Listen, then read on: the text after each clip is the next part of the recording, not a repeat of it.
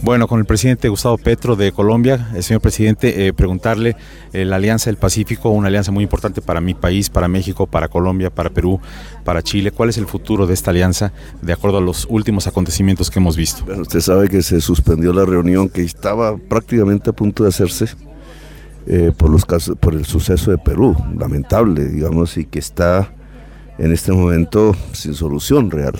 En mi opinión, allí se rompió el sistema interamericano de derechos humanos. ¿Qué va a pasar? No sabemos, digamos, hay que esperar un tanto, yo creo.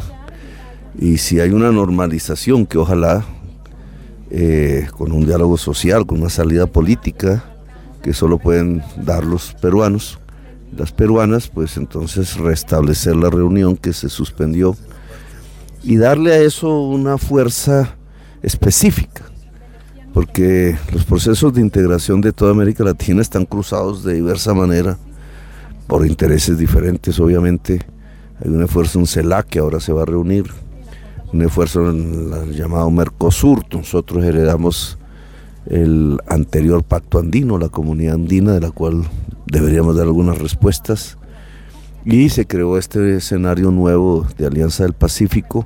Yo creo que de alguna manera u otra nosotros tenemos que centrarnos más en una integración mucho más, la palabra debería ser integral, pero es una redundancia, es decir, una verdadera integración latinoamericana que deje el discurso y que salga un poco de, de alianzas bilaterales que siempre son necesarias, pero que pueda ver la región en un contexto mucho más totalizante. ¿Cómo siente a México y al presidente López Obrador para esa propuesta?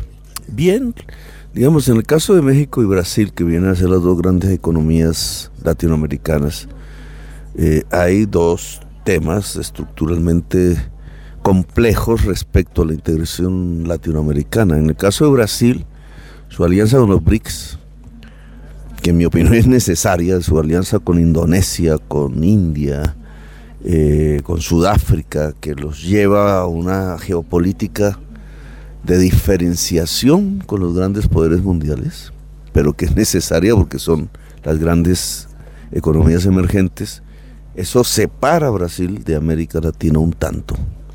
Y México respecto al norte, pues la alianza norteamericana, el TLC, etcétera, la realidad económica y social de una fuerte imbricación entre Estados Unidos y México, pues también aleja a México del resto de América Latina. América Latina sin México y sin Brasil puede producir procesos de integración, un poco de reacción. Pero, en mi opinión, este tema de la crisis climática que padece el mundo, su principal problema, la humanidad, nos está dando unas posibilidades para mirar las cosas de manera diferente. Por ejemplo, la selva amazónica, de la que hace parte Brasil y Colombia y 10 países más, es una carta de negociación geopolítica con el mundo más poderoso. Creo que el presidente Lula se está dando cuenta de esa realidad y que nos posibilita un mejor interactuar latinoamericano en ese caso. Y por otra parte, la integración energética a través de una red de energía eléctrica de cables desde la Patagonia hasta Alaska puede producir, por una parte, que siendo América del Sur la gran fuente de energías limpias y se, con una gran inversión alimentaría esa red que por otra parte Estados Unidos y Canadá necesitan para eh, hacer su tránsito energético, que es fundamental para la humanidad.